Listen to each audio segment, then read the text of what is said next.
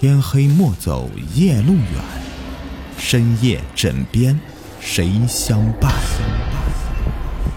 欢迎收听《灵异鬼事》，本节目由喜马拉雅独家播出。大家好，我是雨田，欢迎收听今天的《灵异鬼事》。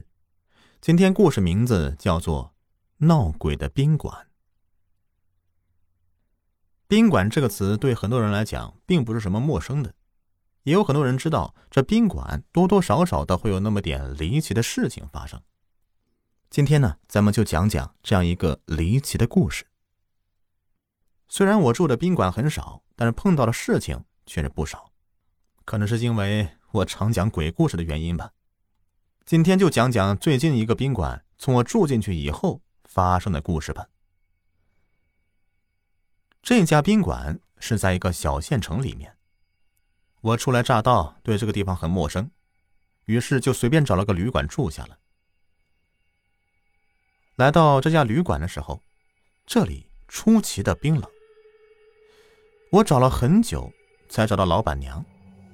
一共三层的宾馆，竟然一个住户都没有，这让我多多少少有点异样的感觉。老板娘看到我来了，赶紧给我开了房间，然后就对我说：“年轻人呢，你要有什么需要就现在说哈，等下我就睡觉了。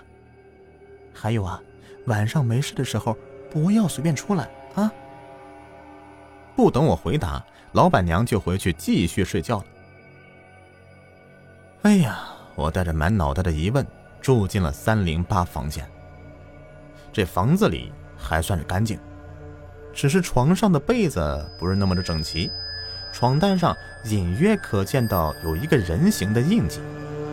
当时我也就没有放在心上，我以为是工人偷懒没打扫干净。但是那天晚上，我就知道这并不是那么简单的了。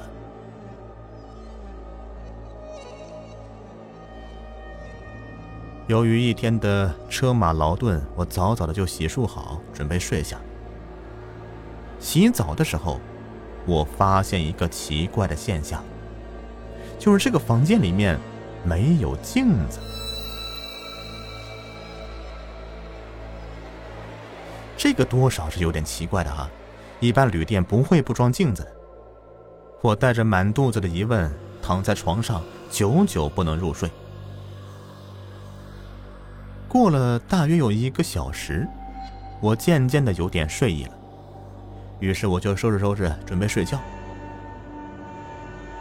大约睡了一会儿，我朦朦胧胧的，只能感觉到这屋子里啊，进了好多人，还有好多人都围着我的床在那边转悠转悠。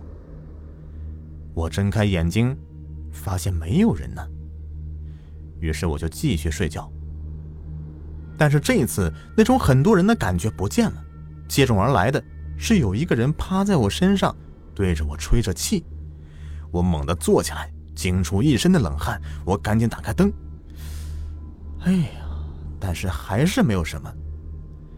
我准备下床穿鞋去看看是不是进贼了。当我低头的一瞬间，我冷汗唰的一下就下来了，因为我看到这地上有很多凌乱的脚印子。大大小小的，这这肯定是有什么东西在我床边转了。那刚才的就不是在做梦啊？难道这宾馆闹鬼不成？这一下子，我的睡意唰的一下就没有了。我睁着眼睛，开着灯，就那么靠在床上看书。就在我好不容易的有点睡意的时候，我感觉头上有东西在那晃来晃去的。于是我抬头向上看去，猛然间我看到这天花板上的灯在左右的摇晃着。我松了一口气，心想：这家宾馆还真是的，这都什么年代了，还用这样的吊灯？这晚上我睡得迷迷糊糊的，总感觉这个房间里面不是我自己在住。那种感觉就好像有一只猎豹在时刻的盯着你一样。我喜欢侧着睡，就老是感觉我背后啊有一股股冷气。唉，最后我还是沉沉的睡了过去。我做了一个梦，梦见一间宾馆因为一场大火被焚烧殆尽，宾馆里的住户除了老板娘无一生还。第二天早上，我的黑眼圈就起来了，想着昨天晚上的梦，暗自庆幸不是这家旅店的，因为这和我梦里的旅店装修的不一样。老板娘看着我下来，眼里闪过一丝惊讶，连忙说：“你是不是要退房呢？”我心想：哪有这么做生意的？这不撵客人走吗？我笑了笑：“啊，不，我还得再住一晚。”啊。那你昨天晚上睡得好吗？老板娘诡异的看着我，我被问的有点不知所措了，干脆不理她，直接上楼去了。这一天深夜里，大概十二点左右，我在准备睡下的时候，忽然听到门外有动静。我走出去一看，发现原来是安全通道的门被人打开了，然后又很重的关上。我记得三楼就我自己住的呀，这么晚了会是谁呢？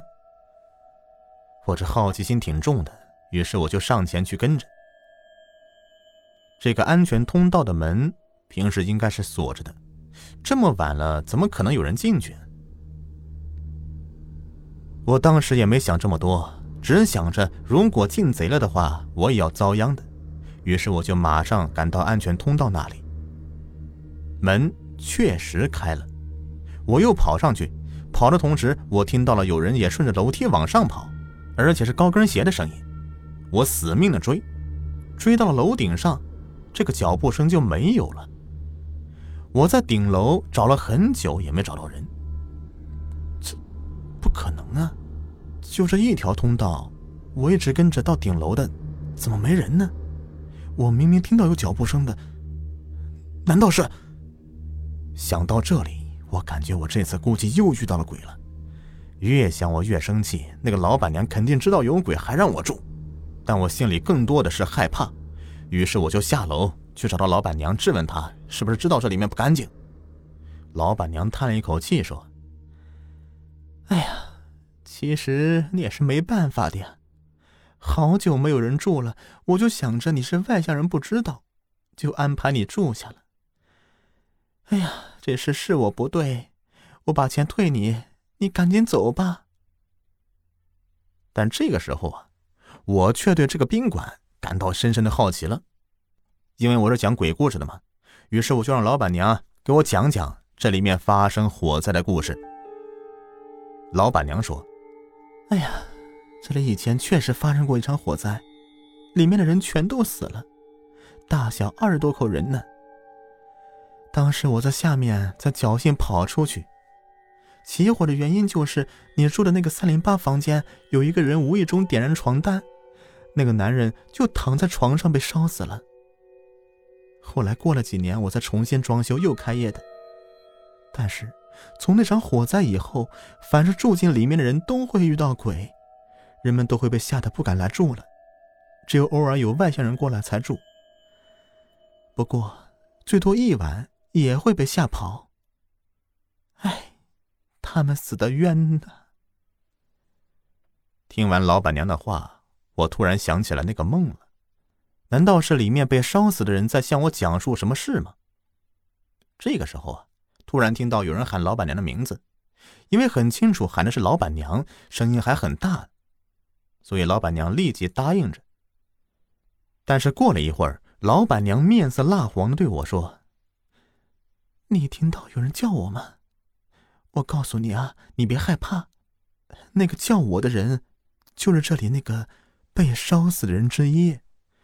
我清楚记得那个声音，因为那个声音很特别。我也听到了，那种声音就好像是从很空旷的地方传过来的一样。这天晚上我没有再住下去了，到网吧将就了一晚。我想，我再也不会去那家宾馆住了。好了，本期故事已播完。喜欢故事，别忘了点赞分享。想听到雨田播讲的其他作品，可以在喜马拉雅搜索“雨田故事”，或者点击我的主播名字进入主页收听我演播的所有作品。下期再见，拜拜。